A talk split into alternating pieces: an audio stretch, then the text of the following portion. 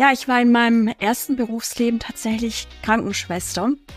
Exakt äh, vor zehn Jahren, Ende November, habe ich meine Kursausbildung abgeschlossen und für mich war auch immer klar, ich möchte das dann auch beruflich machen. Könnt euch aber vorstellen, meine ganzen Kolleginnen und die Ärzte, die haben alle gesagt, bist du verrückt, so einen sicheren Beruf aufzugeben. Also ich bin ursprünglich nach München damals gekommen, vor vielen Jahren, ähm, um Filmregie zu studieren. Ich wollte eigentlich immer mal einen Tatort machen. Jetzt guckt mal, wo ich gelandet bin. Es ist gar nicht so geplant gewesen, dass ich jetzt groß äh, den, den Business Case Selbstständigkeit hatte, sondern es war Zufall. Ich bin da reingerutscht. Ja, ich stolper die ganze Zeit von einem Mist ins nächste, aber ich komme vorwärts, weil ich stolpere nach vorne. Deswegen nenne ich das Stolpern und nicht Scheitern. Ich kann in einem selbstständigen Kreis darüber sprechen, was mir schwerfällt, was mir leicht fällt, wo ich Unterstützung brauche. Und das mag ich am VGSD und an den Leuten, die hier sind und an dem Spirit. Ein Buch schreiben, in einem fremden Land ein Unternehmen gründen, den ersten Mitarbeiter einstellen. Experten können euch dazu meistens nur die Theorie näher bringen. In unserem Podcast interviewen wir Selbstständige mit Praxiserfahrung. Sie erzählen von ihren Herausforderungen mit allen Höhen und Tiefen. Herzlich willkommen bei VGSD Story, dem Podcast des Verbandes der Gründer und Selbstständigen. VGSD Story findet ihr auf unserer Website vgsd.de und auf allen gängigen Podcast-Portalen. Willkommen zu dieser neuen Podcast-Folge. Ich bin Maxi und ich darf heute Hallo in eine große Runde sagen, denn äh, ich sitze hier nicht nur zusammen mit meinem Podcast-Kollegen Lars Bösel, sondern auch mit unseren beiden Vorstandsmitgliedern Silke Wüstholz und Jonas Vatercheck. Hallo! Hallo! Hallo! Hallo auch von meiner Seite. ja, es ist ja irgendwie mittlerweile schon Tradition, dass wir kurz vor Weihnachten immer äh, in unseren eigenen Reihen graben und immer eine kleine VGSD-interne Runde machen. Lars und ich haben uns schon mal interviewt. Letztes Jahr waren Max und Andreas zu Gast und heute sind Silke und Jonas dran. ähm, ja, Konzept ist so wie eigentlich mit allen Podcast-Gästen sonst auch. Wir wollen ein bisschen über euren Werdegang sprechen, das Auf und Ab beleuchten und was bei euch beiden natürlich besonders interessant ist, wie seid ihr beim VGSD gelandet und äh, warum engagiert ihr euch jetzt im, im Vorstand? Also äh, viele, viele Fragen, die wir jetzt dann gleich klären und äh, damit gebe ich das Wort an dich, Lars. Du hast bestimmt Fragen parat.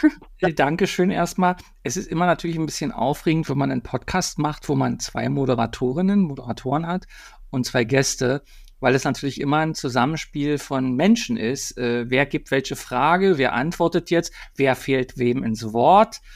Und das ist schon spannend, aber ähm, ich bin natürlich entspannt, weil wir kennen uns ja schon ein bisschen. Und ich finde es wichtig, ähm, gerade bei so einer Weihnachtsfolge mal einfach auch so zu gucken, was sind denn die Menschen? Und das ist ja das, was uns im Podcast sehr interessiert. Wir wollen nicht das Expertenwissen haben, also was kann wer, sondern wir wollen wissen, wer steckt hinter der Fassade von Silke und wer steckt hinter der Fassade von Jonas. Und insofern würde ich gleich erstmal starten. Wir sind ja an ganz unterschiedlichen Orten präsent. Dass wir vielleicht unseren Zuhörerinnen und Zuhörern als allererstes sagen, wo sind wir dann? Da ich der Esel bin, fange ich mal an. Also ich sitze in Berlin, mitten im Zentrum der Macht zwischen dem Wirtschaftsministerium, Klimaschutzministerium und dem Verkehrsministerium. Alle fußläufig für mich zu erreichen. Also ich sitze mittlerweile in München. Ich komme ursprünglich aus dem Schwarzwald, da wo äh, Silke jetzt ist. Äh, ich bin mittlerweile in München. Hier ist ehrlicherweise nichts drumherum. Ich bin gerade umgezogen. Ich habe nicht mal ein Café, was gerade so direkt aus der Tür raus ist. Stadtrand von München, keine Macht, kein Zentrum.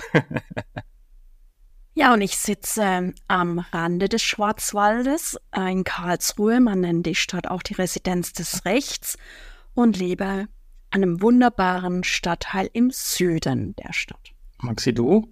Ja, ich bin hier in der Nähe vom Bayerischen Wald, nämlich in meiner Masterstudienstadt in Passau. Und hier ist wie immer Nebel. Und deswegen äh, finde ich es jetzt umso gemütlicher, mit euch zusammenzusitzen und hier den Podcast aufzunehmen. Es ist schon irgendwie verrückt, dass man so, also so weit weg voneinander ist und trotzdem irgendwie alle plötzlich miteinander verbunden sind. Das finde ich schon faszinierend, ja. Äh, Lass mich mal einsteigen mit einer allerersten Frage. Vielleicht so auch nacheinander. Also wir haben jetzt keine Reihenfolge, dass erst Silke antworten muss und Jonas oder umgekehrt oder was auch immer. interessieren tut uns ja, wie seid ihr zu den Menschen geworden, die ihr heute seid? Und vielleicht könnt ihr beide nacheinander oder im Dialog oder was auch immer uns mal erzählen, warum wir heute eigentlich miteinander sprechen. Warum habt ihr euch selbstständig gemacht? Was ist euer beruflicher oder auch euer Lebensgang bis dahin gewesen? Vielleicht so, ja, ein paar Minuten mal erzählen, ähm, warum seid ihr heute die Person, die ihr seid? Jetzt gucken wir uns beide an und keiner traut sich zu reden. Ladies first, würde ich natürlich sagen. ja, und die, die äh, schon ein paar Jahre mehr auf dem Buckel hat, wie der junge Mann, ne? der jetzt in München sitzt. Ja, ich war in meinem ersten Berufsleben tatsächlich Krankenschwester und habe viele, viele Jahre Anästhesie gemacht, also sprich Menschen in den guten Schlaf ähm, begleitet und dafür gesorgt, dass die auch wieder gut aufwachen. Und ich gestehe, das war eine sehr prägende Zeit meines Lebens und auch eine, die mir sehr, sehr, sehr viel Spaß gemacht hat und ich auch immer äh, der Meinung und Überzeugung war, das mache ich, bis ich in Rente gehe.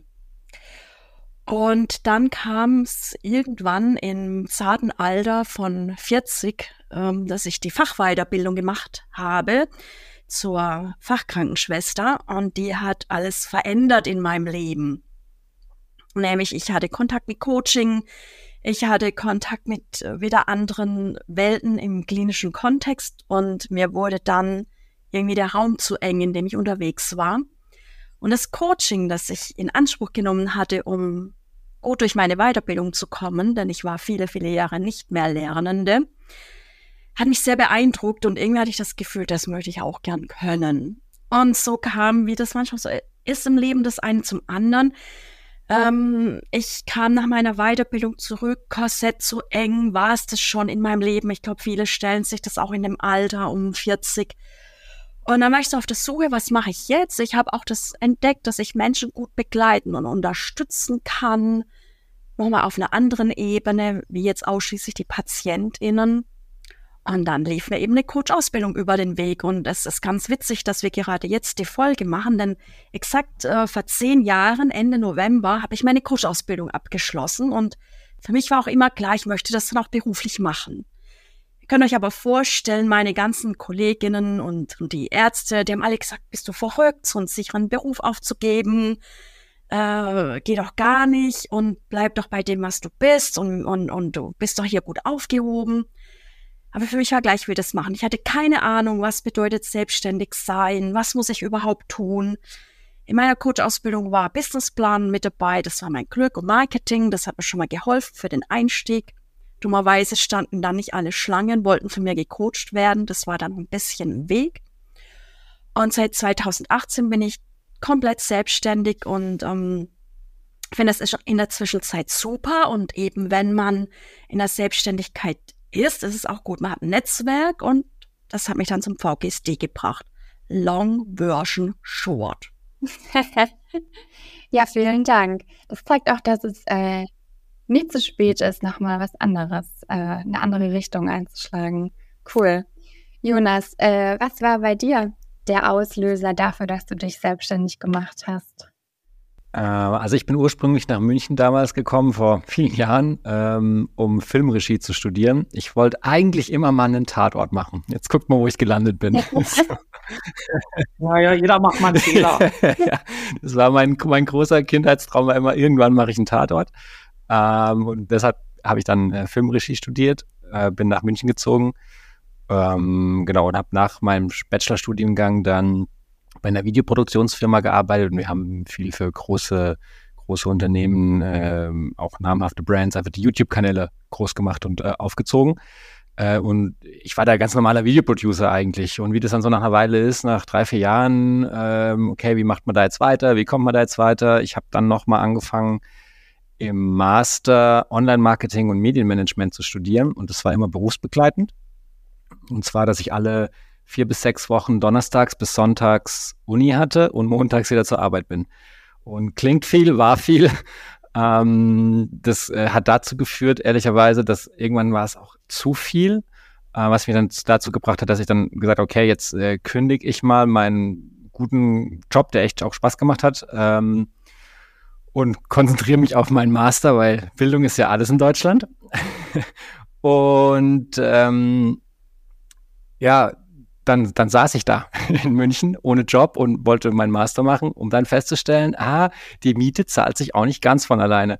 Und ich hatte schon zu Bachelorstudiengangszeiten angefangen, vor allem für Gastronomiebetriebe, Facebook-Seiten damals äh, zu betreuen, also viele Diskotheken, Nachtleben und habe die da gecoacht oder geschult, vor allem in dem Bereich. Und äh, als ich dann eben alleine in meiner Wohnung hier in München saß, dachte ich, gut, jetzt rufe ich die einfach alle an, sage, hey Jungs, ich bin wieder da, ich habe wieder Zeit, wie sieht's aus? äh, und eigentlich wollte ich nur zwei, drei kleine Projekte, die gerade so reichen, ähm, ja, um halt über die Runden zu kommen. So. Und dann Ziel war nach wie vor, mach deinen Master und dann gehst du wieder in die große Welt und in irgendeine große Firma und äh, machst da die klassische Karriere weiter. Ähm, ja, jetzt springen wir mal fünfeinhalb Jahre nach vorne. Heute, jetzt habe ich eine Agentur. Wir sind mittlerweile sieben Leute bei uns. Ich habe immer noch keinen Masterabschluss. Das habe ich jetzt mal an den Nagel gehängt.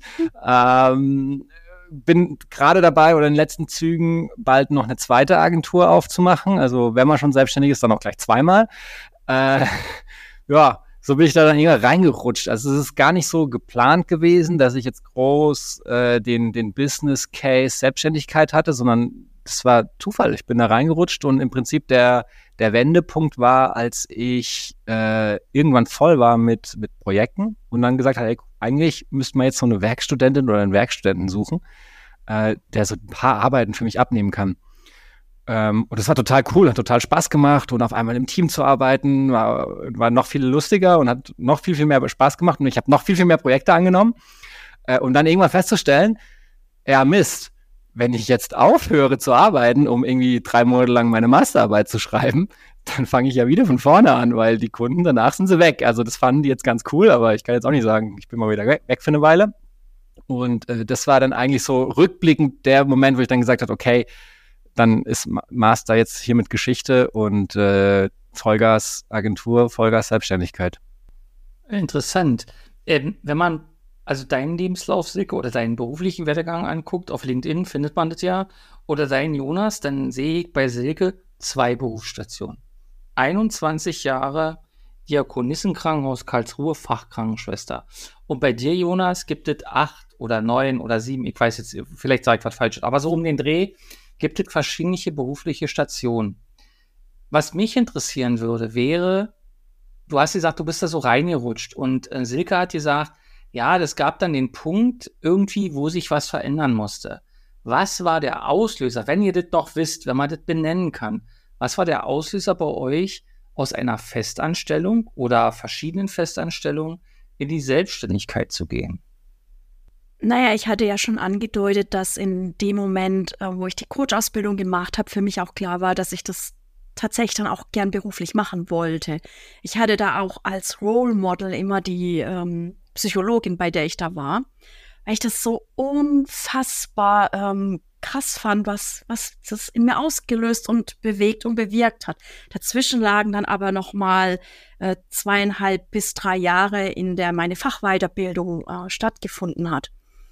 Und ich hatte viele Jahre das ja äh, in Teilselbstständigkeit gemacht und bin da auch immer mehr reingewachsen in, ins Coachen und wollte dann natürlich auch Trainings machen und irgendwann wird es natürlich auch schwer erklärbar, wenn man auf dem Flur äh, steht und ständig irgendwelche Psychogespräche führt und eigentlich eine andere Tätigkeit ähm, äh, zu tun hätte. Und äh, dann war ich wieder beim Business Coaching und ähm, da war dann klar, okay, jetzt muss ich kündigen und ähm, dein eigenes Business aufbauen. Das war ein, ein Riesenschritt. Also schon der Schritt in Detailselbstständigkeit war ein gewisser Schritt aber der Teil dann gar nicht mehr fest angestellt sein war schon erstmal äh, äh, gefühlsmäßig eine krasse Geschichte, weil, wie gesagt, man hat ja jetzt nicht, oder ich hatte ja nicht gleich zehn tolle Kunden am Start. Also es hieß ja dann auch Unsicherheit aushalten, Ungewissheit aushalten. Und gleichzeitig zu wissen, jo, wenn es nicht funktioniert, kann ich jederzeit wieder als Krankenschwester arbeiten. Also das war das, was mich innerlich getragen hat. Und was ich auch sagen muss, weil ich das die Tage äh, von einer Kollegin gelesen hatte, die auch selbstständig war, was mir ganz schwer fiel am Anfang der Selbstständigkeit, war das Alleinsein. Ne? Das, was Jonas jetzt wieder als Mitarbeitender hat. In, als Krankenschwester hast du ja immer ein Team. Du bist ja nie allein. Du hast immer irgendjemand, äh, mit dem du sprechen kannst oder wenn du auf Station bist mit den Patienten. Und plötzlich sitze ich da und muss überlegen, boah, jetzt habe ich vielleicht gerade keine Lust. Hm, jetzt kann ich nicht in eine Nachbar-OP gehen und sagen, lass uns einen Kaffee trinken oder äh, baue mich mal wieder auf. All diese Dinge dann wieder selber hinzukriegen, fand ich erstmal echt anstrengend. Und diesen Prozess auszuhalten, fand ich die größte Herausforderung dann, ne? von diesem Angestelltensein in der Selbstständigkeit, sich um alles Mögliche zu kümmern, war für mich, die ich davon weniger Ahnung hatte, wie der Jonas vielleicht auch noch erzählen wird, dass er ja aus einem selbstständigen Haushalt kommt, ähm, sage ich mal, ich habe das nicht mit der Muttermilch aufgesaugt und hatte dann viele Hürden, auch die außen um mich rum waren, ne? so von außen, hä, wieso bist du so bescheuert und, und gibst so einen Beruf ja. auf, ne, so. Und da dann zu sagen, ja, aber das, was ich jetzt mache, ist auch wichtig, weil ich bin ja jetzt immer noch im Feld. Ich trainiere und coache ja im Gesundheitswesen und ich werde immer besser und darüber freue ich. Darf ich, darf ich eine Frage, bevor vielleicht dann sozusagen Maxi wieder eintritt und äh, mit, mit, mit Jonas spricht? Du hast gesagt, dieses Aushalten und dieses sozusagen diese Selbstständigkeit, also diese gewisse Ungewissheit. Was hat dir denn geholfen, damit klarzukommen? Weil also ich erinnere mich an meine, meinen Weg zur Selbstständigkeit, ich war schon 50, ähm, so diese Angst, unter der Brücke zu landen, zu versagen, keine Kunden zu kriegen, das be beschäftigt ja jemand, auch selbst wenn man, ich, ich glaube, wenn man in die Selbstständigkeit geht, weiß man nicht hundertprozentig, was einen erwartet. Es gibt viele, viele Fragezeichen. Aber was hat dir geholfen, mit diesen Unsicherheiten und diesen, na, ich sag mal, Belastungen, es sind ja schon Belastungen, auch seelisch, klarzukommen? Also zum einen die tolle Assistenztrainerin, die ich in der Coach-Ausbildung hatte, die ähm, sich auch so mit Zukunftsvisionen beschäftigt, die immer so sagte, ähm, man überschätzt, was man in äh, einem Jahr erreicht und unterschätzt, was man in sieben Jahren erreicht. Und tatsächlich, wenn ich denke, was ist in sieben Jahren passiert, ist schon unglaublich lange Zeit einerseits und, und gleichzeitig dieses Dranbleiben. Also das eine hat die Silvia Ziolkowski gesagt und die Margit Hertlein, die ja auch eine bekannte Trainerin ist. Von der habe ich dieses, ich gebe dir drei Tipps, dranbleiben, dranbleiben, dranbleiben. Und dafür brauche ich aber ein Umfeld, was das mitträgt. Und das ist manchmal für, fürs Umfeld gar nicht so leicht, weil erstmal nichts passiert, ne, weil monetär nichts reinkommt. Und dieses, ja, ich kann nicht so viele ähm, Krisenherde um mich herum aufhaben, sondern ich muss klar kommunizieren, was ist bei mir gerade los und welche Unterstützung brauche ich von den anderen. Und die Unterstützung heißt dann, ich brauche Leute, die mich ermutigen, so denen ich sagen kann, im Notfall äh, bekomme ich eine Suppe, wenn ich nichts mehr zu ja. essen habe. Ähm, ich habe einen ganz tolle Vermieter, als Corona war, der wusste, ich bin selbstständig. Der wusste auch, ich bin Krankenschwester und kann wieder arbeiten gehen. Aber er hat von sich aus gesagt, ich weiß, Sie sind selbstständig. Wenn Sie Probleme bekommen mit der Miete, sprechen Sie mich an. Ich möchte nicht, dass Sie Not geraten. Ne? Das war Glück auch. Ne? So. Stimmt. Und ich glaube, der, der Punkt ist wirklich so dieses, ich, ich muss an mich äh, irgendwo glauben und die Idee haben, es könnte gut werden. Und ich brauche aber ein unbedingt wohlwollendes, unterstützendes soziales Netzwerk, bei denen ich nicht die ganze Zeit erklären muss, wie toll ich bin, sondern wo ich auch sagen kann, boah, mir geht's gerade nicht gut mit meiner Situation und mich dann aber aufbaut und sagt, guck mal, jetzt hast du doch schon die und die und die Etappe geschafft und ey, komm, bleib dran. Und das finde ich extrem wichtig in der Selbstständigkeit. Danke. Ja. Jonas, du hast ähm, vorhin ja schon mehrmals gesagt, du bist ja einfach so reingerutscht in die Selbstständigkeit. Was waren denn dann so Sachen, von denen du am Anfang überrascht warst äh, in der Selbstständigkeit? Kann positiv wie negativ sein. Ähm, also ich glaube, dieses Reinrutschen, das ist, das ist schon mal das Erste, ähm, was so ein bisschen sinnbildlich für mich ist. Mir ist es schon, wenn man so zurückguckt, sieht man immer so Parallelen irgendwie. Äh, und eines dieses, ich sage manchmal schneller Ja, als dass ich nachdenke, einfach nur, weil es sich in dem Moment mal ganz gut anfühlt. Und wenn es sich gut anfühlt, wird schon passen. Und ob das jetzt rational die allerschlauste Entscheidung immer ist, äh, bis jetzt ging es immer gut aus, sagen wir mal so. Aber vielleicht ist, ist das Bauchgefühl manchmal im Affekt gar nicht so schlecht. Also ich glaube, so das ist so das eine, wo ich rückblickend glaube, äh, mein Bauchgefühl hat mich einfach nie im Stich gelassen dahingehend. So, ich will ja gar nicht sagen, dass ich da jetzt immer besonders drauf gehört habe, aber wenn mich jemand irgendwas gefragt hat, hast du Bock, das und das zu machen, Und wenn sich's gut anfühlt, dann habe ich meistens ja gesagt. Und ähm, das ist auch das, was Lars meint, warum ich jetzt da in meinem äh, Lebenslauf so viele Stationen habe. Ich habe ehrlicherweise gerade parallel mal mein LinkedIn-Profil aufgemacht, weil ich gar nicht mehr wusste, was da alles drinsteht. Ja, ja, aber das im Prinzip gibt's eigentlich zu all diesen Punkten gibt's gibt's irgendeine, ja, ja, mache ich dann mal Story. So, das äh, fängt irgendwie schon an, auch mit so mit so Hobbys. Ich hab, veranstalt seit Jahren äh, mit einem guten Freund zusammen ein Musikfestival. Ähm, und ich habe immer den Marketing-Teil gemacht und er war der Künstler, er war der DJ, der da aufgelegt hat. Ich hatte keine Ahnung, wie man diese Knöpfe da bedient, ähm, aber es hat tierisch Spaß gemacht, natürlich die Veranstaltung zu machen. Äh, und irgendwann wurde ich einfach gefragt, ob ich nicht auch Lust hätte, mal DJ zu sein. Und ich habe erstmal nichts gesagt. Dann dieses Jahr in Silvester im Club in Stuttgart äh, und wenn dann schon zur Mainzeit um eins. Und dann dachte ich so, okay, wenn, wenn du mir so eine Zeit anbietest, so die beste Zeit im Club im Jahr, Riesenladen, irgendwie 800 Leute in Stuttgart. Warum nicht? So einfach mal Ja sagen, ohne darüber nachzudenken, ja, okay, eigentlich sollte ich vielleicht noch lernen, äh, wie man mit diesem DJ-Zeug da umgeht. Und vielleicht ein bisschen Takt klatschen konnte ich, glaube ich. Äh, aber ansonsten hatte ich halt, dachte ich, ja gut, ein halbes Jahr Zeit, um mir das beizubringen. Äh, beziehungsweise Christian zusammen so ein bisschen auch immer so einen kleinen Mentor zu haben, der sagt, ja, okay, der, das bringe ich dir schon bei. Der macht das professionell, das ist sein Leben, das ist sein Hauptjob, ja. Und ich wusste, wenn irgendwas schief geht, Backup ist da. So, das ist eigentlich so ein bisschen sinnbildlich für ganz viele von diesen Stationen. Also so bin ich DJ geworden. Ich würde nicht sagen, ich bin DJ. Es ist einmal im Jahr drücke ich ein paar Knöpfchen ähm, oder zweimal im Jahr. Aber das ist so ein bisschen eine, eine Geschichte, die so ganz sinnbildlich ist. Das gleiche, äh, bin Dozent bei IHK, bei in, an der Uni in Tübingen, manchmal bei so Summer School Geschichten. Und das waren immer alles solche, hättest du nicht mal Lust und ja, mach mal, mal ohne jetzt schlau drüber nachzudenken, ist, macht es, also ist es wirtschaftlich, ist es, lohnt sich das irgendwann, habe ich was davon? Es hat einfach Spaß gemacht. So und so bin ich in ganz viele Situationen einfach reingerutscht, ähm, die dann jetzt dazu geführt haben, dass ich halt so bin, wie ich bin und ganz viele äh, ganz, auf ganz vielen Hochzeiten immer tanze. Ja, äh, VGSD ist das nächste Beispiel. Ich wurde damals von Claudia und Andreas gefragt, ja, äh, als dann diese Corona-Geschichte sich so ein bisschen äh, dem, äh, mit der, auf dem Höhepunkt war, ob ich mir nicht vorstellen könnte, in den Vorstand zu gehen.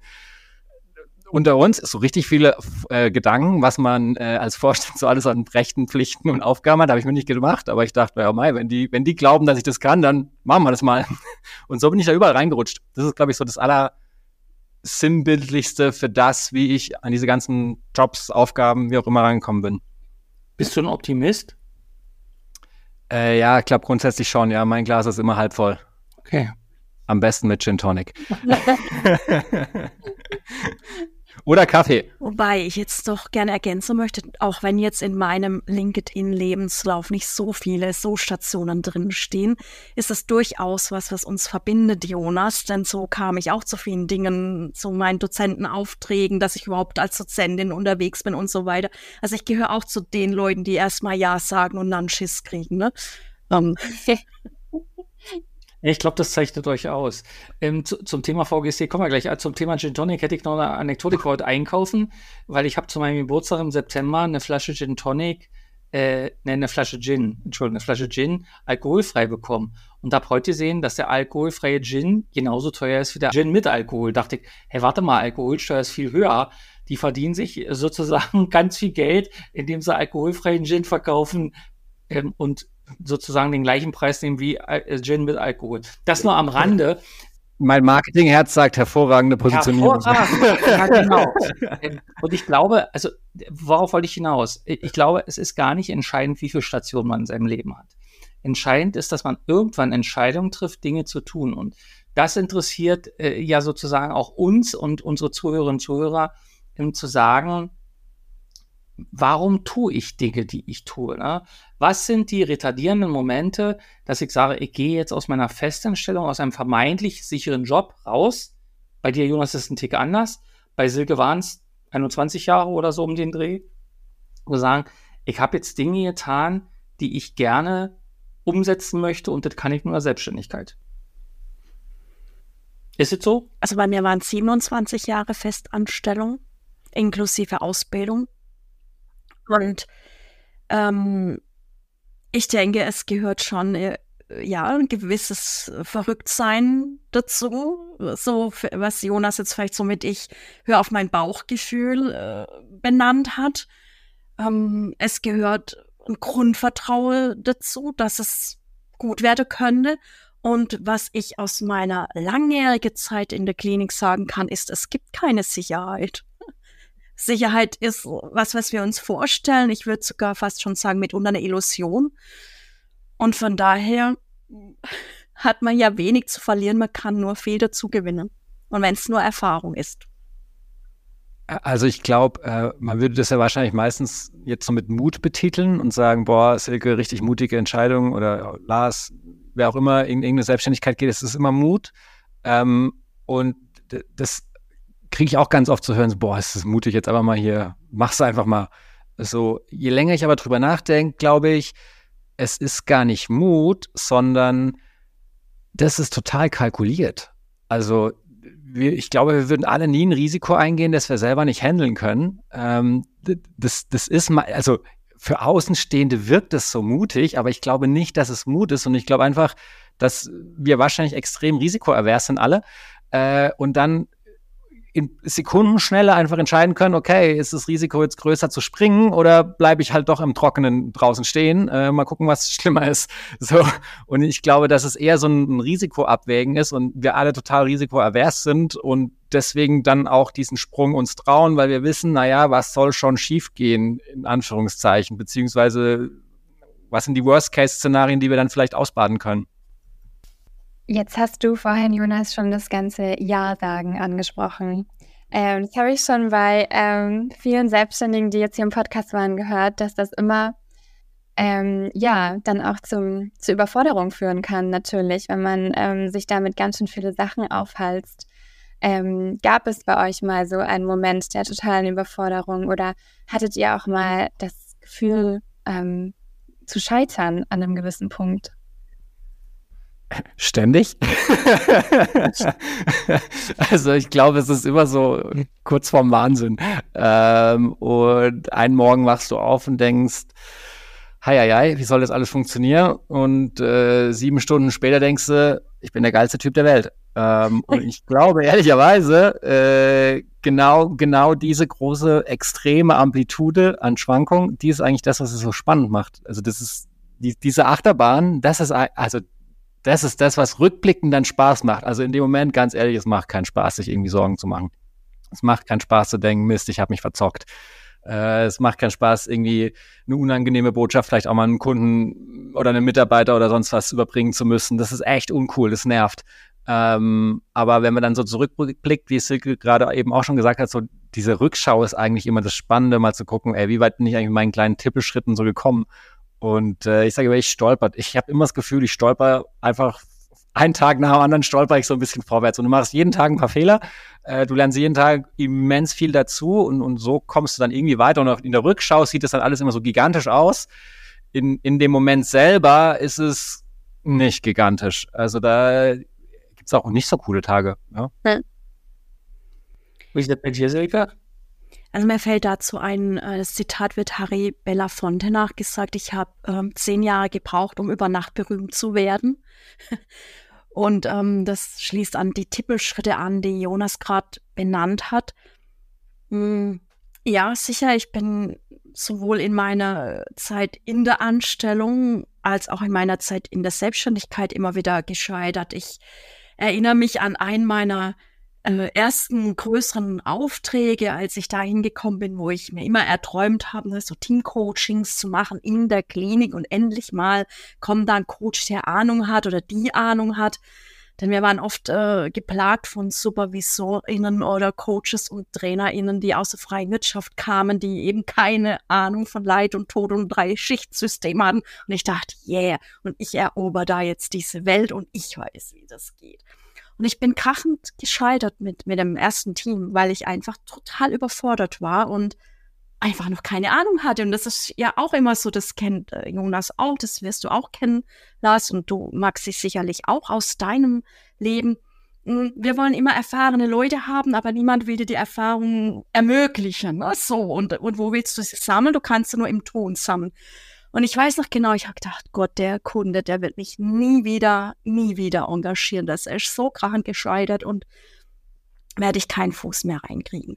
Die Geschichte ging für mich äh, gut aus und um, ich bin da immer noch tätig und freue mich darüber und bin um jede Erfahrung auch froh, die ich lernen durfte und die auch meine Auftraggeber in dem Fall mit mir zusammengegangen sind. So. Ähm, und von daher, ja, manchmal ist man überfordert und manchmal habe ich auch schon gedacht, jetzt würde ich mich lieber krank melden, als in ein Team jetzt reinzugehen, wo ich weiß, da erwartet mich ein Riesenkonflikt, alle gucken mich an und äh, ich muss hier jetzt mit klarkommen. Und gleichzeitig schließe ich da auch an, an, an das, was Jonas gesagt hat. Wir können es in der Rückschau nochmal anschauen und können dann irgendwann sagen, boah, was ich schon alles gewuppt habe und was ich alles schon geschafft habe und handeln konnte und womit ich klarkam. Und das finde ich total faszinierend am Selbstständigsein.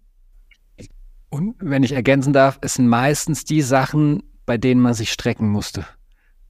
Ähm, also ich bin schon echt oft auf die Nase gefallen, gefühlt ständig. Äh, machst, machst ständig irgendwelche Fehler, auch irgendwelche großen Projekte und manchmal, äh, also gerade als ich angefangen hatte, hatte ich eine relativ große Anfrage von einem sehr großen Unternehmen und ich dachte so, den zeige ich jetzt mal, wo der Hammer hängt. Äh, und ich habe nur noch Dollarzeichen gesehen und war halt einfach nicht schlau. So und aber dann mal richtig zu scheitern und so viel verbrannte Erde zu hinterlassen, dass du dich eigentlich bis heute kann ich mich da nicht mehr blicken lassen. Ähm, das ist ein Learning. So, okay, was Erwartungsmanagement angeht, was äh, vielleicht auch Kommunikation angeht, weil ich bin nach wie vor von meiner Idee überzeugt. Ich glaube, die hat man nach wie vor, kannst du die noch umsetzen, aber ich hatte die falsch kommuniziert. So, und dann äh, dieses, das muss man lernen. Also ich musste das total lernen. So nur eine gute Idee zu haben, reicht halt noch nicht, sondern du musst die nicht nur verkaufen. Das ist geht meistens auch noch, aber du musst dann halt auch die alle mitnehmen und an Bord halten. Und äh, bei dem Unternehmen, die haben dann irgendwie europaweit ihre ganzen Geschäftsführer eingeflogen, damit die mir zuhören. Und dieser Workshop ist komplett sowas von nach hinten losgegangen, dass dann zur äh, Mittagspause schon hieß, okay, also entweder du drehst es jetzt hier irgendwie noch in eine gute Richtung oder wir sehen uns nie wieder. Äh, gut, turns out, wir sehen uns nie wieder. Aber ist auch nicht, nicht so schlimm. Aber da hab ich, ich habe super viel gelernt. So, in dem Moment würde ich sagen, das total beschissen, äh, also Geld verloren und nicht nur, nicht nur potenzielles Geld verloren, sondern auch tatsächliches Geld verloren, weil man schon gewisserweise rein investiert hatte auch. Äh, jo, aber ich glaube, das ist das, was es eigentlich dann ausmacht, weil in der Rückschau die Dinge passieren mhm. mir nicht mehr. Das ist also ihr habt beide sicherlich, äh, also sehr interessante Sachen. Ich glaube, das Scheitern, ihr hört natürlich, also mal andersrum gesagt, in Deutschland ist Scheitern ja total verpönt. Ja? Also wenn du in Deutschland scheiterst, bist du der absolute Loser. Das ist in anderen Ländern überhaupt nicht so. In anderen Ländern ist Scheit gehört Scheitern zu einer Entwicklung und gerade zu Unternehmen, die risikofreudig sind, ja irgendwie dazu. Da können wir, glaube ich, unser Mindset in Deutschland noch deutlich ändern. Nach dem Motto, ähm, ich habe jetzt einen Weg gefunden, wie es nicht funktioniert oder ich bin erfolgreich gescheitert oder so. Also diese, diese, diese Perspektivwechsel zu haben. Ja, also ey, Scheitern hat immer so was Endgültiges. Das stimmt. Genau. So, und ehrlich, Scheitern ist nur, gut, zweiter Satz, los geht's. Genau. So, eigentlich müsste man das so sehen. Ich finde, Scheitern ist nicht das richtige Wort, weil eigentlich, ja, ich stolper die ganze Zeit von einem Mist ins nächste, aber ich komme vorwärts, weil ich stolpere nach vorne. Deswegen nenne ich das ja. Stolpern und nicht Scheitern. So, von außen wird man jetzt wahrscheinlich sagen, ja, da hast du ganz schön, ganz schön Mist gebaut. Ja, okay, kann sein, aber äh, deswegen nenne ich das Stolpern, weil dann bist du noch in Bewegung, da geht's noch vorwärts. Scheitern ist Ende Gelände, ja, da geht nichts mehr. Das stimmt. Und der Umgang mit Fehlern oder dass man Dinge nicht richtig macht, das gehört halt zu unserer Natur dazu, ja. Ähm, ich will mal einen Schritt weitergehen, weil wir haben schon, oh, wir, sind ja schon, wir sind ja schon weit fortgeschritten in der Zeit. Irre. Äh, ich will mal den Bogen spannen zum VGSD. Ihr, ihr habt mir beide jetzt geschildert, ihr seid Selbstständige in ganz unterschiedlichen Themen. Der eine macht noch Disco. Ich habe gelesen von dir, äh, wie heißt es, am Neuen See oder so irgendwie. Haus am See. Haus am See. Was ich echt fa faszinierend finde, weil in Berlin gibt es den, den, den, den, am Neuen See und ähm, äh, Seed hat ja auch darüber so, aber das ist ein anderes Thema, nicht für heute. Ihr seid beide selbstständig, seit längerer Zeit. Ihr seid erfolgreich, mal nicht erfolgreich, was auch immer. Man hat hier noch zu tun, man kämpft um, um seine Aufträge, man will sein Unternehmen oder auch seine eigene Selbstständigkeit weiterentwickeln, wenn man kein eigenes Unternehmen mit Mitarbeitern und Mitarbeiterinnen hat. Warum der VGSD? Wie kam der VGSD zu euch? oder ihr zum VGSD? Und der zweite Schritt, warum jetzt Vorstand? Also bei mir war das ähnlich, wie Jonas ja das auch schon angedeutet hat. Also irgendwann sagt ja mal jemand, ey, guck mal, da gibt's ein VGSD ne, von den selbstständigen Kollegen, guck dir das mal an. Ich weiß es gerade auch gar nicht mehr, hätte ich wahrscheinlich vorher gucken müssen, wie lange bin ich schon dabei. Hm, da scheitere ich jetzt schon dran, weil ich das immer vergesse. Aber schon eine ganze Zeit. Und ähm, ich war am Anfang auch ganz normal Community-Mitglied und habe mir, am Anfang hat man ja auch noch relativ viel Zeit, weil man noch nicht so viele Aufträge hat und habe mir einen Talk nach dem anderen reingezogen und fand das schon mal super gut. Und dann sagte Claudia Kimmich, der Name kenne ja auch viele, war ja meine Vorgängerin im Vorstand, du hör mal zu, die machen da so gute Arbeit, da kann man auch Vereinsmitglied werden. Ne? Ist doch schöner, wenn man das auch monetär unterstützt. So wurde ich dann schon mal Vereinsmitglied. Und dann sagte auch jene Claudia, du, in Karlsruhe gibt es auch noch keine Regionalgruppe, wie wär's? Und dann habe ich ja eben eine Regionalgruppe gegründet, ähnlich wie wir es jetzt auch schon mehrfach äh, gehört haben. Ja sagen dann, ja, was heißt das jetzt überhaupt? Oder wie ziehe ich das auf und ähm, was habe ich da vor? Und da erinnere ich mich, als ich meine, mein erstes Treffen ganz stolz organisiert hatte, war ganz fürchter, fürchterliches Wetter in Karlsruhe und ich saß da mit einer allein da an meinem Riesentisch, den ich reserviert hatte, weil die Leute auch nicht abgesagt haben, dass sie nicht kamen. Das hat mich natürlich erstmal frustriert, ne? Dachte ja, toller Verein, äh, bist jetzt Mitglied und Regionalgruppe äh, hier und kommt niemand. Dann kam Corona, dann war erstmal Pause. Dann ging es weiter bei mir mit der Regionalgruppengestaltung und dann kam ja irgendwann so, ja, wie sieht's aus, möchtest du die Nachfolge von Claudia antreten? Und ja, war vielleicht äh, in dem Fall dann ein logischer nächster Schritt einfach. Und so kam ich dann zu diesem Posten und habe dann sozusagen die Nachfolge von Claudia Kimmich im zweiten Vorstand angetreten im letzten Jahr. Bei mir war es auch so reinrutschen. Ähm, ich hatte, wo war das genau? Ich hatte mit Andreas, also wir haben eine gemeinsame Bekannte. Äh, also Andreas kannte, glaube ich, besser als ich. Ich kannte Andreas vorher nicht und sie war Fotografin und ich hatte ein Fotoshooting mit ihr, mit so einem Deal. Ich helfe dir mit Social Media und du machst ein paar Fotos, auf denen ich einigermaßen gut aussehe, die ich dann für meine vielleicht irgendwann mal zu brauchende Webseite nutzen kann. Ähm, und die hatte mich damals dann an Andreas empfohlen, weil sie meinte, ja, guck dir mal diesen Verband an, da bin ich irgendwie aktiv und boah, ganz ehrlich, Social Media brauchen die auch ein bisschen. Äh, und so bin ich dann irgendwann mal in München im Büro gesessen mit Andreas und wir haben einfach darüber geredet, was man machen könnte, wie man das unterstützen könnte, wie man das vielleicht ein bisschen anders aufziehen könnte. Ähm, und es war eigentlich dann so der erste Schritt da, die Tür, da war ich ja schon mal im Büro drin. Und kurz danach, ich weiß ehrlicherweise nicht mehr, was für eine Veranstaltung es war. Einzug, es gab irgendeine Veranstaltung im Büro beim VGSD, keine Ahnung. So ganz genau weiß ich es nicht mehr, aber dadurch, dass es am Tag drauf war oder relativ zeitnah danach, äh, bin ich dann da wieder hin und so habe ich dann die ganzen Leute kennengelernt, unter anderem eben damals auch Claudia, die dann da auch im Vorstand war. Ähm, ja, und so bin ich dann so ein bisschen an diesen Verband rangerückt, aber so, boah, kennen und hm, okay, ja, lo lose Beziehung würde ich das mal nennen. Ähm, und dann kam irgendwie, dann habe ich, ich glaube, dann kam Corona, wenn ich das noch richtig zusammenkriege. Und äh, dann wurde ich gefragt, ob ich nicht jetzt, wenn Krise, kurz mal, wie man Social Media nutzt, um in der Corona-Krise vielleicht als Selbstständiger noch ein bisschen was rauszuholen, ob ich da nicht einen, einen Talk äh, machen könnte, ob ich mir das nicht vorstellen könnte, da einen, einen Talk zu machen. Äh, und ähm, wie immer sage ich halt ja, ist ja klar, ohne nachzudenken. Ähm, hab dann irgendwie eine Stunde, wie es immer so ist, über Social Media, Gott und die Welt und wie man jetzt irgendwie das Digitalbusiness als Selbstständiger vielleicht so ein bisschen äh, vorwärts bringen kann, gemacht. Und dann am Ende gab es natürlich wie immer ganz viele Fragen. Und äh, es waren zu viele Fragen. Und dann hieß es ja, kann man dir im Nachgang Fragen stellen? Und ich habe gesagt, in meinem jugendlichen Leichtsinn, ja klar, hier ist mein äh, Calendly-Link, bucht euch doch einfach alle einen Termin, ohne zu wissen, wie viele Leute hören da gerade zu, was ist da gerade los da draußen, ist da viel Bedarf oder nicht. Ähm, und ja, jeder konnte sich eine Stunde, äh, ich sage jetzt mal gratis Digitalberatung bei mir buchen. Ähm, jo, der Talk war vorbei. Und das Spannende war eigentlich, ich mache mein E-Mail-Postfach auf und denke, wo kommen denn all die Terminanfragen her? ich, äh, ich weiß es nicht mehr genau. 80, 90, 100, irgendwie sowas, äh, Terminbuchungen, die ich da hatte.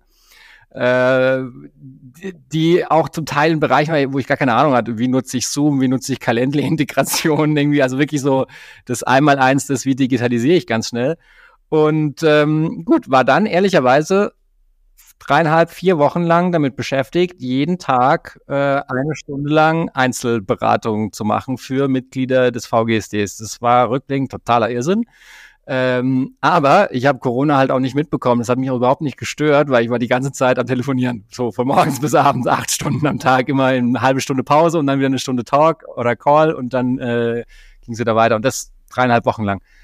Ähm, und da danach äh, ist dann Tim Wessels eben ausgeschieden als Vorstand. Äh, und dann kam Andreas auf mich zu und meinte, okay, also das ist ganz schön verrückt, was du da machst. Ähm, Hast du nicht Lust, Vorstand zu werden? Da suchen wir Verrückte.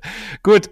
Und so äh, habe ich halt auch wieder Ja gesagt und so bin ich dann da reingerutscht. Das ist eigentlich so mein, mein Weg, wie ich da reingekommen bin. Du hast gerade gelacht, Silke. Ich glaube, du warst eine, da haben wir uns nämlich kennengelernt, eine derer, mit denen ich damals telefonieren durfte. ja. Sehr gut. Dann hat sich da jetzt der Club der Verrückten gefunden. Könnte sein, ja. ja. Verband für Gründerinnen, Gründerinnen und Gründer, Selbstständige und Verrückte. Nee, das ist, war jetzt richtig nett, das zu erfahren, wie ihr hier gelandet seid, weil ähm, zum Beispiel mit der Silke habe ich ja auch so sehr viel zu tun, weil ich ja die Ansprechpartnerin für die Regionalgruppen bin. Und äh, wir sind da immer am Mailen. Und als ich beim VGSD angefangen habe, das weiß ich noch, äh, da hatte ich dich, Jonas, noch kein einziges Mal gesehen. Aber mir wurde gesagt, ja, der ist im Vorstand, ja, der macht Social Media. Und ich in meiner ersten Woche dachte mir, oh wow, der macht ja hier alles. vielleicht, vielleicht könnt ihr uns, also vielleicht könnt ihr mal ganz kurz sagen, was sind denn eure Hauptaufgaben jetzt als Vorstand beim VGC? Wahrscheinlich sind die Aufgaben ja verteilt, vielleicht doch nicht, keine Ahnung. Ich weiß jetzt nicht, also man muss dazu sagen, wir sehen uns per Video, aber wir nehmen nur den Ton auf. Ich kann jetzt deine, deine Gestik nicht ganz deuten, Silke. Aber habt ihr feste Aufgaben oder macht man das, was notwendig ist? Also feste Aufgaben ist ja, wer schon mal in einem Vorstand war, weiß, ne? feste Aufgaben. Man beschäftigt sich mit dem Haushalt, man äh, erhöht den Mitgliedsbeitrag, man diskutiert, ähm, wo geht's hin, was, was haben wir vor wo, mit unserem Verband. Ähm, auch so Dinge wie, wollen wir unsere Regionalgruppen aufgestellt haben und so weiter und so fort. Also es gibt jetzt keine, ähm, wie will ich sagen, ganz, ganz festgelegte Geschichte. Dafür bin ich zuständig. Darf, wo, wobei der Jonas ist noch ein bisschen, äh, glaube ich, festgelegter in Aufgaben als ich, dadurch, dass er ja diese Social-Media-Geschichten macht und so. Ähm, ja, es geht einfach darum, bei, also die Anfrage an mich, was soll ich im Vorstand machen, schon auch so, ja, beratend auch zu sein, ähm, den Hauptamtlichen auf den Finger zu schauen, Dinge zu hinterfragen. So würde ich das jetzt mal so beschreiben oder auch dieser, unser Netzwerktreffen, das wir in Frankfurt haben, da machen wir mit, wir repräsentieren und ja, so würde ich das mal grob beschreiben, oder? Also, ihr wisst ja, eben Menschen, die mit Vereins- und Verbandssachen zu tun haben. Manche Dinge sind einfach trockene Sachen, die muss man eben entscheiden, weil es in der Satzung drin steht muss man sich dann mit beschäftigen. In vielen Dingen wissen wir aber auch, dass wir uns auf den Andreas und auch den Max als hauptamtlich wirklich da auch sehr verlassen können und auch die sonstigen Mitarbeiterinnen und die Werkstudentinnen und so sind ja auch ganz tolle Unterstützerinnen, wenn wir irgendwas brauchen. Ähm, dann haben wir einmal im Jahr ein Offsite, wo wir uns auch noch mehr Zeit nehmen, wo wir schauen, wo stehen wir gerade, wo wir eine Standortbestimmung machen und wo wir auch schauen, wo wollen wir auch weiterhin. Das wirst du, Lars, als neu im Beirat ja dann auch im nächsten Jahr mitmachen. Also im Prinzip, wir haben so ein bisschen äh, eine Sparingsrolle, würde ich das nennen. Ähm, und wir bringen manchmal einfach eine zweite oder dritte oder einfach einen weiteren Blickwinkel ähm, auf das ganze Verbandsgeschehen als solches. Und das ist einmal die klassische Verbandsarbeit, so wie man sie jetzt sich von außen vorstellt, aber ähm, Verband, der jetzt wie der VGSD in den letzten Jahren auch einfach super schnell gewachsen ist, äh, was sowohl die Mitglieder angeht, als auch jetzt natürlich auch das Personal. Das sind manchmal auch einfach ganz praktische Diskussionen zu, wie bauen wir das auf, wer reportet an wen und ähm, wenn ich jetzt in meine Rolle reinrutsche, das ist so ein bisschen manchmal auch die Probleme, die ich dann in meiner Agentur habe und äh, dann bringe ich halt das Wissen damit rein, ähm, um von außen zu sagen, pass auf, wie wäre es mit dem und dem und dem oder wie wäre es mit noch einem Werkstudenten oder noch einem Angestellten oder äh, ja, wer sollte an wen berichten, reporten, Prozesse etc. pp. Also klassisches, wie soll ich sagen, Unternehmen aufzubauen. So, das ist ja im Prinzip das, was gerade im Verband die letzten Jahre passiert ist. Ähm, das von einer Solo-Selbstständigkeit von Andreas quasi mit äh, Max angeschlossen, auf einmal ein, ein, richtiges, ein richtiger Verband mit Unternehmensstrukturen mehr oder minder äh, heranwächst. Und äh, ganz oft sind wir dann nicht nur eben inhaltlich und klassisch, wie man Verbandsarbeit kennt, äh, da, sondern einfach auch mal ein bisschen Sparing-Partner. Ich sage jetzt mal so ein bisschen unter, wie baue ich Teams, worauf achte ich und so weiter, die eher so ein bisschen Unternehmertum-Themen sind. Und gleichzeitig möchte ich auch noch erwähnen, dass ich wahnsinnig gerne im VGSD aktiv bin. Natürlich gibt es da manchmal auch Schwierigkeiten und ist nicht alles Gold, was glänzt, wie überall, wo Menschen miteinander zu tun haben. Und gleichzeitig weiß ich sehr zu schätzen auch die Dynamik, die der Verband einfach auch hat. Ne? Also ähm, Max sagt immer so schön, geht nicht, gibt's nicht. Also auch nach Lösungen zu schauen oder wenn ich jetzt auch in meiner Rolle als Regionalsprecherin an die gute Zusammenarbeit mit der hier anwesenden Maxi auch schaue, wenn ich ein Anliegen habe, ähm, wie werden wir da auch von den Hauptamtlichen unterstützt? Und das macht, finde ich, dieses Ehrenamt im VGSD gut machbar. Ne? Ich kenne auch andere Ehrenamtstätigkeiten, wo ich das Gefühl habe, boah, das ist so träge. Natürlich ist Verband mitunter auch träge, weil es einfach viel zu beachten gibt, Satzungsrecht und das ganze Gedöns. Und gleichzeitig sind wir unglaublich wendig und, und, ähm, und schnell und, und reagieren schnell. Und das macht für mich auch den Unterschied jetzt auch, wenn ich in einem Umfeld der Selbstständigkeit einfach auch bin, die, was da einfach machbar ist. Und das gefällt mir richtig gut. Da schließe ich mich meiner Vorrednerin eins zu eins an. Hast schon ein Schlusswort. Ja, apropos, mein Blick geht hier zur Uhr. ähm, ja, vielleicht kommen wir langsam zum Ende. Und ähm, ist ja so, uns hören bestimmt gerade einige zu, die schon selbstständig sind, aber auch viele, die es noch werden wollen oder gerade am Überlegen sind. Und ähm, gerade denen könnt ihr vielleicht aus eurer persönlichen Erfahrung nochmal äh, was mitgeben. Also warum sollte man sich selbstständig machen? Warum lohnt sich das so für euch?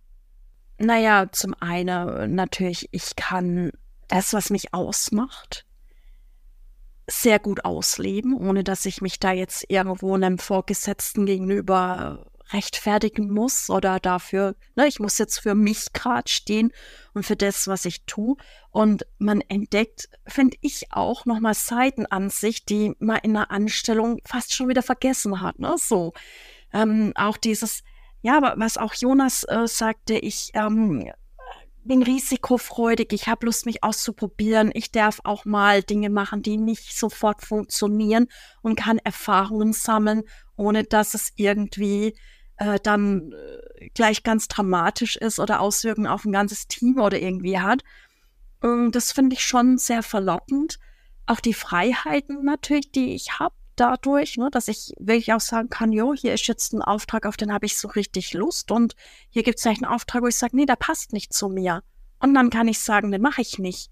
Während, wenn ich in der Klinik bin, kann ich nicht sagen, mache ich nicht, weil dann ne, muss ich machen, was angesagt ist. Also solche Dinge ja, aber ich finde, Freiheit ist ein zweischneidiges Schwert, ehrlicherweise. Weil jetzt hast du den Auftrag angenommen, dann ist weg die Freiheit. So, der Kunde ruft abends an, der kann das auch nicht sagen, äh, sorry, ich bin selbstständig, heute nehme ich mir mal frei. So, weil dann, dann bist du da drin. Also die, ja, du hast Freiheiten, ja, du hast total viele, du hast Entscheidungsfreiheit, die hast du auf jeden Fall.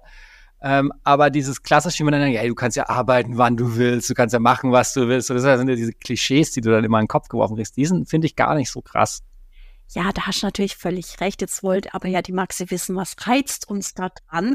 Aber ist natürlich gut, wenn du direkt den Realitätscheck äh, gleich mit einbaust. Das stimmt natürlich. Ähm, es äh, gibt natürlich auch Sachen, die machen mir auch keinen Spaß in meiner Selbstständigkeit. Ne? Sage ich immer. Äh, wichtigste Entscheidung war, eine gute Steuerberaterin zu suchen ja, und zu das haben. stimmt. Genau.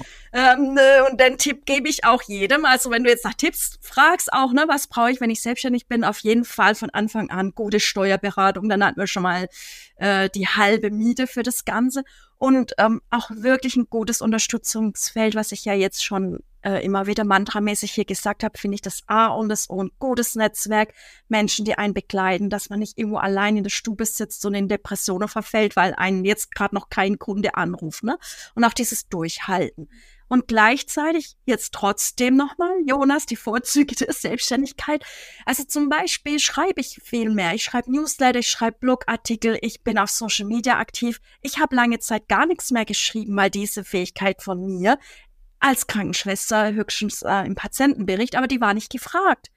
Und jetzt merke ich wieder, boah, ich habe in der Schule so unglaublich gern Aufsätze geschrieben und ich habe so einen Spaß am Schreiben. Ich schreibe Artikel, ich werde für Artikel angefragt. Das waren alles Dinge, die habe ich mir vorher überhaupt nicht überlegt, dass sowas passieren kann. Ne? Und da sind wir wieder bei, ja, es passieren dann auch auf einmal Dinge, mit denen haben wir vorher gar nicht gerechnet. Und ja, es gibt nicht nur Licht, es gibt auch Schatten. Das ist richtig. Und der ist da, um ihn zu überwinden und nach Lösungen zu suchen. Und klappt nicht immer gleich gut. Jetzt habe ich vor lauter euphorischer Rede vergessen, was ich nämlich sagen wollte. da wollte ich sagen, warum sich Selbstständigkeit lohnt für dich. ähm, also ich kann grundsätzlich jedem, der da nur ansatzweise drüber nachdenkt, äh, den Rat geben, mach, spring, tu, fang an. Äh, es muss ja nicht immer gleich Vollzeit sein. Man kann manchmal auch einfach abends mal anfangen, ein bisschen was zu machen. Ich habe auch oft Projekte schon am Wochenende oder so gemacht. Also die Party und solche Geschichten, das, das ist ein Hobby bis heute, ja, aber es ist mittlerweile halt ein größeres Hobby. Ähm, bis hin zu vielleicht fast schon Beruf. Ähm, äh, manchmal entwickeln sich die Dinge. Also ich glaube, ähm, den Mut, den es braucht, machen, einfach mal machen. Und was zieht man daraus? Ähm, also ich persönlich kann sagen, ich habe vor allem oder ich lerne vor allem über mich selber total viel. Ähm, das ist eigentlich das, ich weiß nicht, ob ich das in einem Angestelltenverhältnis auch gehabt hätte. Das kann ich ehrlicherweise auch nicht beurteilen. So lange war ich jetzt nicht mehr angestellt. Irgendwie die viereinhalb Jahre zähle ich jetzt mal nicht. Ähm, aber ich glaube, man lernt super viel über sich, wie wirklich auf Menschen. Äh, man tappt vielleicht auch ein, zweimal mehr in Fettnäpfchen, weil die Leute gucken ganz anders auf dich. Ähm, bist auf einmal Berater, dann auf einmal zählt deine Meinung auch. Das ist auch so ein Ding. Ähm, also ich glaube, das war für mich, also ich glaube, ich bin da dran oder ich bin davon überzeugt, dass ich an meiner Selbstständigkeit persönlich gewachsen bin im Umgang mit Menschen, jetzt im Umgang mit Teammitarbeitern. Ähm, ich glaube, ich bin viel empathischer geworden, als dass ich das vorher war zum Beispiel. Ähm, das war aber auch nie das brauchtest du in manchen Rollen im Angestelltenverhältnis aber auch nicht. Also, okay, sei kein Arschloch zu deinen Kollegen, das, die Regel kriegen wir alle noch hin.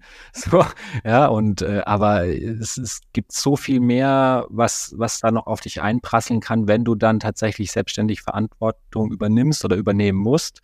Ähm, du kannst dich auch nicht wegducken, wenn es doofe Entscheidungen gibt, die musst du nehmen. Und ich glaube, da, also rückblickend würde ich sagen, ich bin daran gewachsen an der Selbstständigkeit. Ich weiß nicht, ob ich genau so ein Typ wäre, wenn ich mich nicht selbstständig gemacht hätte. Wahrscheinlich nicht. Also, also ich stimme dir zu, Jonas. Ich war nun 35 Jahre fest angestellt, bevor ich mich entschieden habe, mich selbstständig zu machen. Man lernt in der Selbstständigkeit sich völlig neu kennen. Mit all seinen Ängsten, mit all seinen Hoffnungen, mit all dem, was man tut, auch was einem wirklich wichtig ist und nicht wichtig ist und ich glaube, man bekommt eine Flexibilität in seinem Arbeiten, die, die man als Angestellter halt nicht hat. Ich will das Angestelltensein überhaupt nicht verteufeln.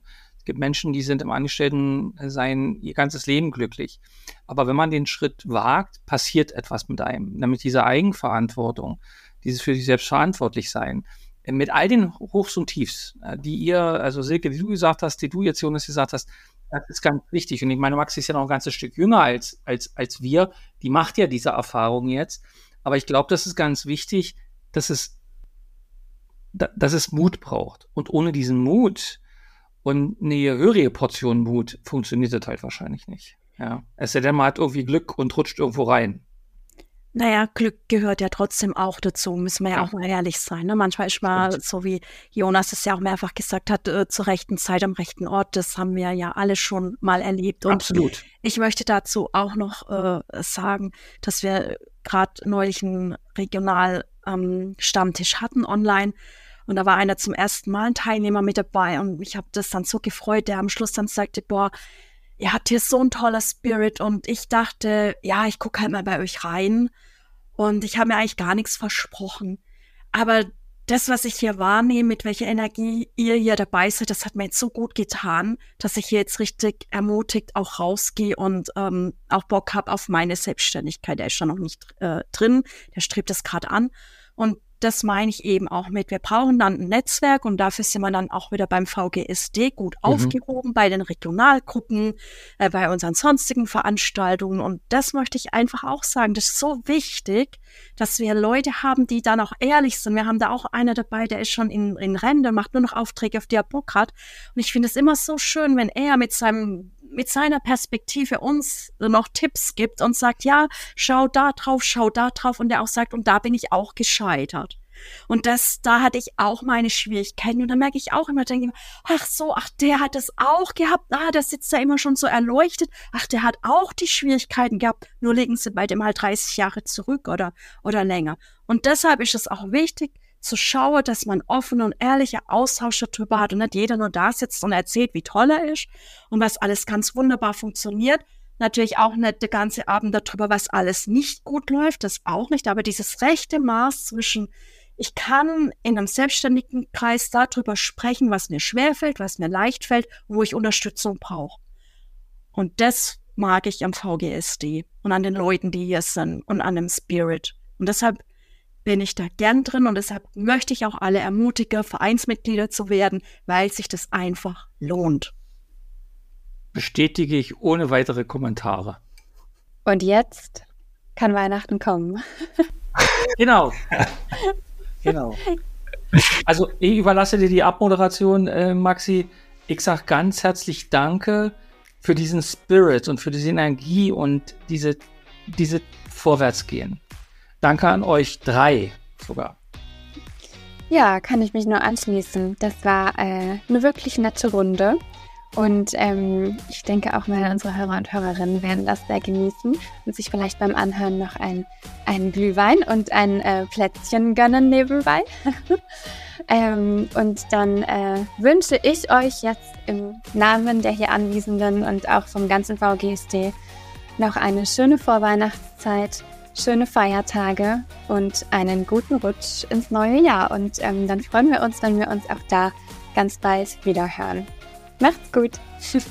Und ich habe gedacht, zur Abmoderation singst du jetzt ein Weihnachtslied. Naja. Davor bewahre ich euch alle. VGSD Story findet ihr auf unserer Website vgsd.de und auf allen gängigen Podcast-Portalen.